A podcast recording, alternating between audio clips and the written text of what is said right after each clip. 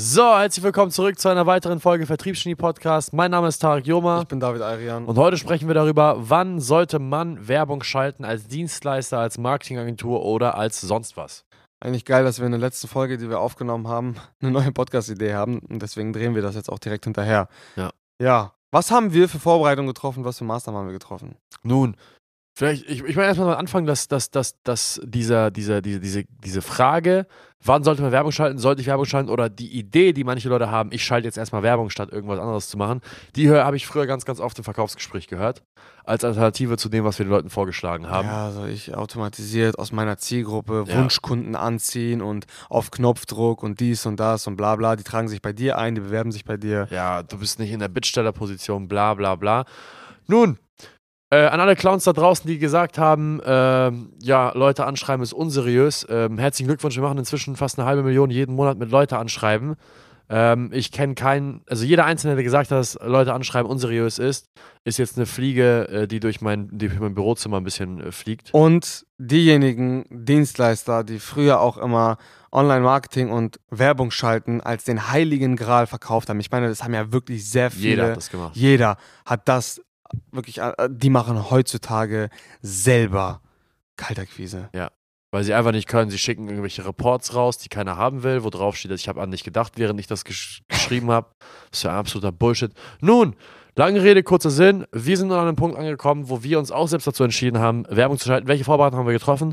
Das aller, allererste, was wir gemacht haben, ist, wir haben eine Menge Zeit investiert, unsere Zielgruppe zu verstehen aber wirklich ein Scheißhaufen. Also wenn ich sage ein Scheißhaufen an Zeit, dann rede ich von drei Jahren intensiver Arbeit mit einer Zielgruppe, die so genau ist wie Marketingagenturen, weil wir uns tatsächlich darauf spezialisiert, Marketingagenturen zu helfen. Jungen Marketingagenturen mit unter 20 Angestellten, das sind so unsere ähm, Zielkunden im Grunde genommen, denen wir am allermeisten helfen.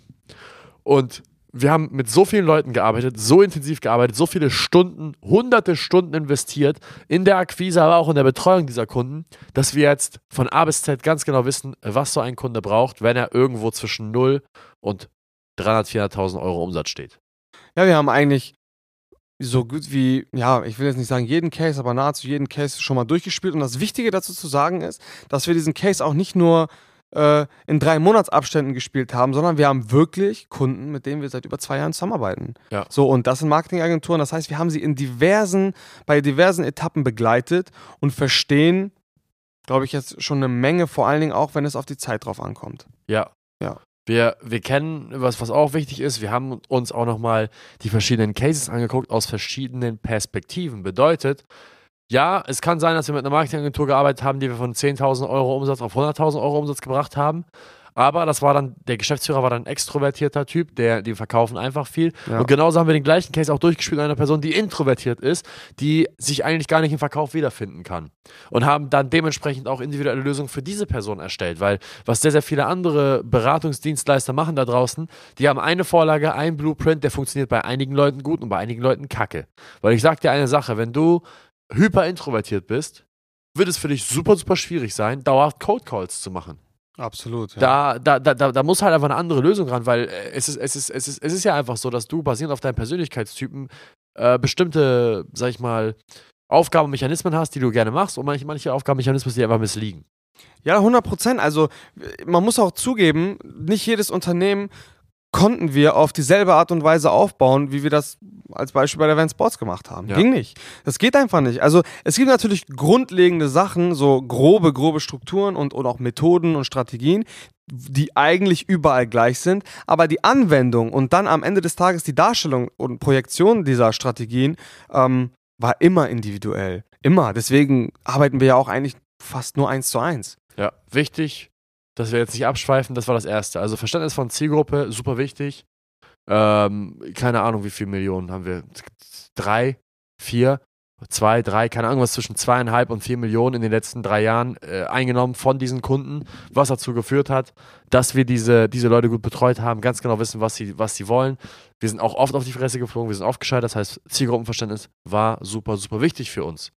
Das zweite, wir haben eine Kundenbetreuungsstruktur gebaut, die überhaupt so einen Ansturm von Leads abfangen kann. abfangen kann. Und vernünftig und adäquat bearbeiten kann, einen gewissen Qualitätsstandard aufrechterhalten kann, vor allen Dingen dann auch ein System innehat, dass wir, dass nicht nur Tarek und ich äh, in der Lage sind, diese Kunden überhaupt adäquat zu betreuen, sondern auch eine Struktur dahinter mit Mitarbeitern. Das ist, glaube ich, auch ein sehr wichtiger Punkt. Personal, was tatsächlich qualifiziert ist und nicht nur einfach wie so ein Roboter hinter hinterm Handy sitzt oder hinterm PC und einfach irgendwelche Blueprint-Nachrichten schreibt. Ja. Die Leute sind geschult und das hat auch Zeit gebraucht. Mindestens ein Jahr. Mindestens ein bis eineinhalb Stell dir vor, Jahre. wir hätten vor einem Jahr eine Werbekampagne geschalten, die wir jetzt gerade vorhaben und hätten da irgendwie 100, 150 oder 200 äh, Leads im Monat mehr gehabt. Keine Chance. Wir wären, wir wären tot gewesen. Wir hätten gar, also wir, wir wären am Arsch gewesen. Wir hätten, und selbst heute, wo wir Kundenbetreuer haben, die selbst in der Lage sind, sechsstellige Monatsumsätze zu fahren, pro Person.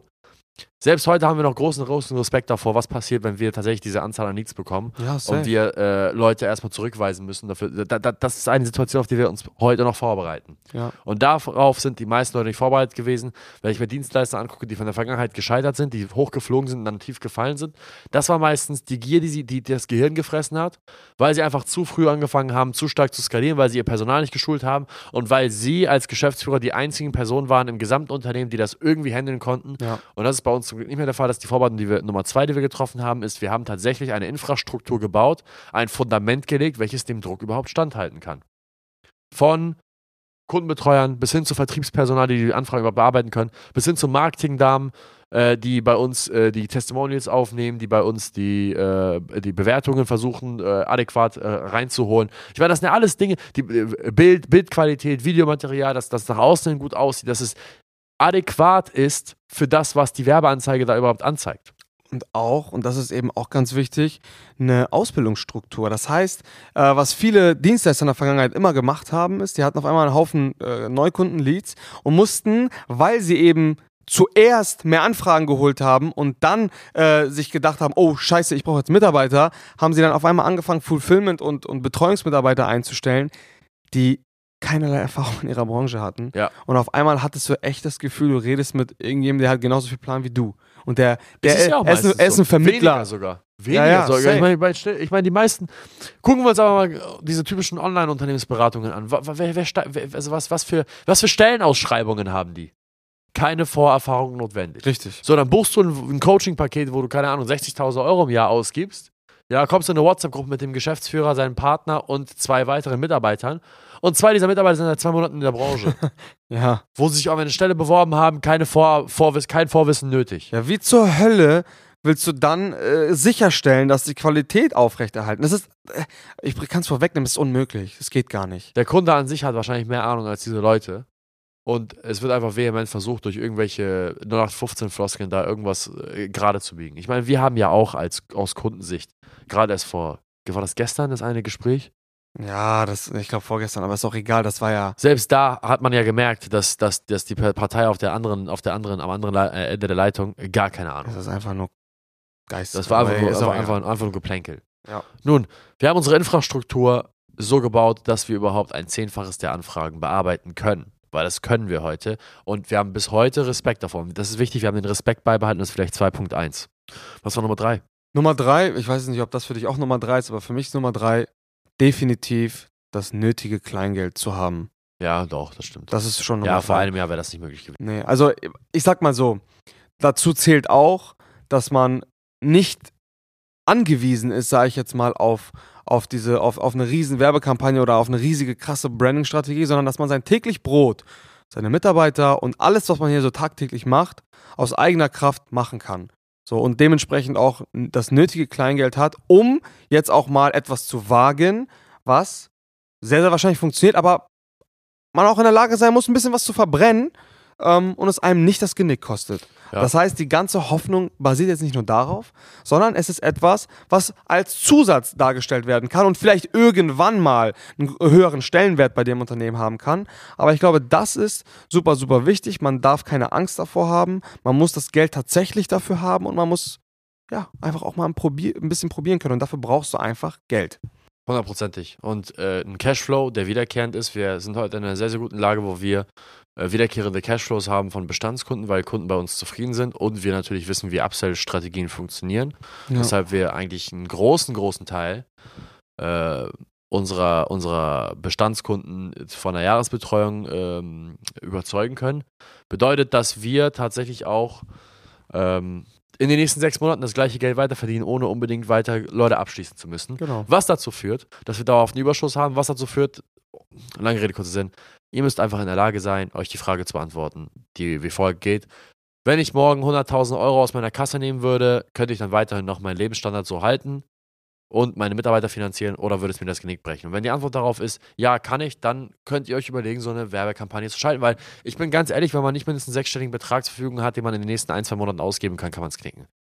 Ja, würde ich auch nicht machen. Weil, weil lieber, lieber habe ich, hab ich zu viel Geld, was ich noch investieren könnte, anstatt dass ich bestimmte Prozesse, die dann notwendig sind, wie Retargeting, eine neue Webseite, neue Fotoshootings, eine, eine, vielleicht die Werbeanzeige neu zu drehen und so weiter, dass ich das nochmal machen kann, statt dass mich das dann die Liquidität irgendwie hindert daran. Ja, du willst ja auch, guck mal, die Situation ist ja wie folgt aktuell auf dem Markt. Jeder Heini macht ja aktuell irgendwelche komischen Werbeanzeigen.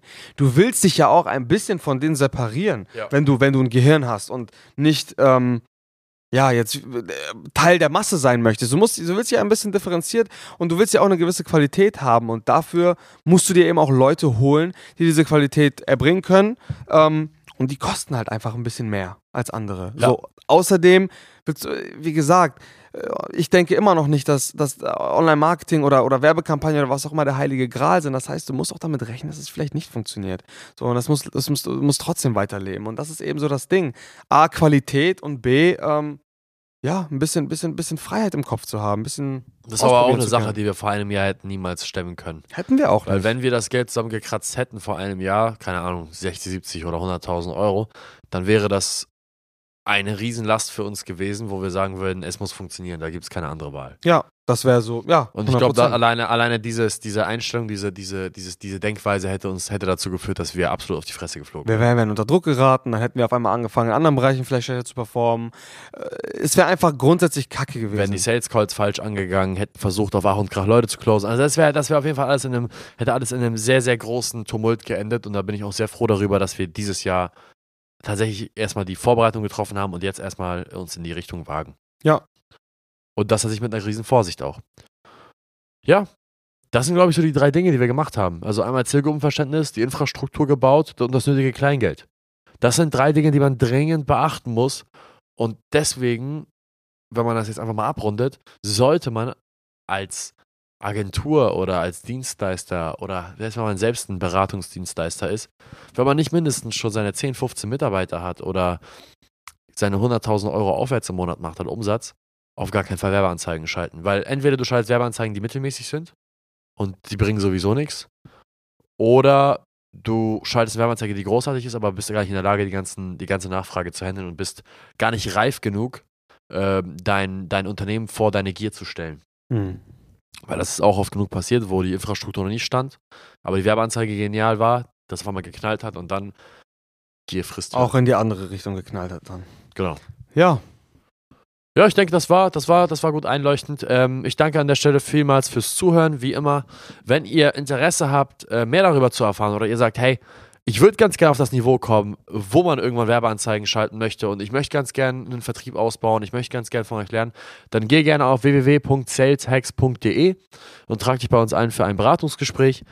Ähm, ansonsten, ja, vielen Dank fürs Zuhören und bis zum nächsten Mal. bis zum nächsten Mal. Ciao, ciao.